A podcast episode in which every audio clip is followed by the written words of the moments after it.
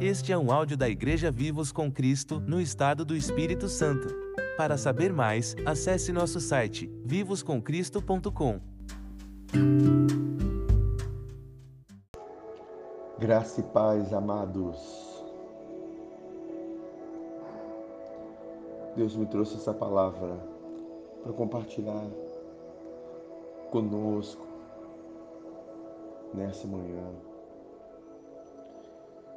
Eu queria começar essa meditação perguntando o que que você está vivendo que não condiz com a realidade da palavra com a qual Deus diz.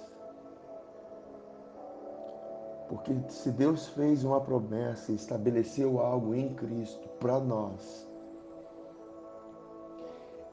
Deus nos chama para participar dessa realidade em Cristo, porque através dele todas as realidades, todas quantas são as promessas de Deus, tem nele o sim e por ele o amém.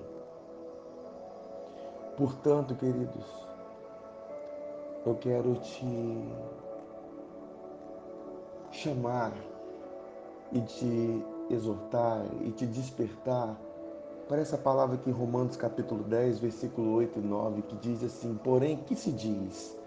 A palavra está perto de ti na tua boca e no teu coração. Isto é a palavra da fé que pregamos.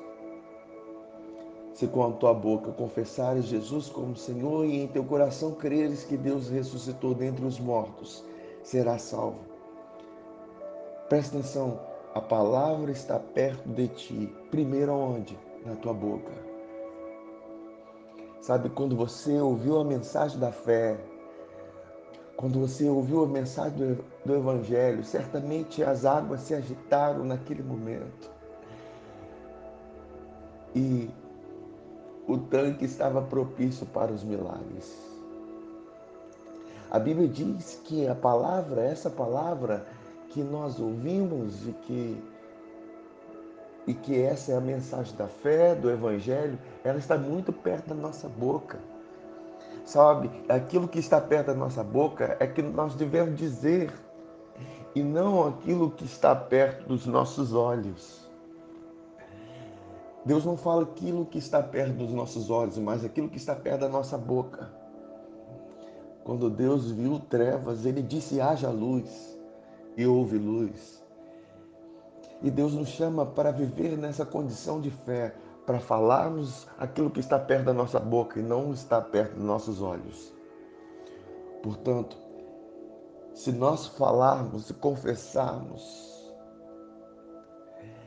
e no nosso coração nós cremos, porque aquilo que nós falamos acaba afetando o nosso coração e trazendo realidades novas para o nosso coração.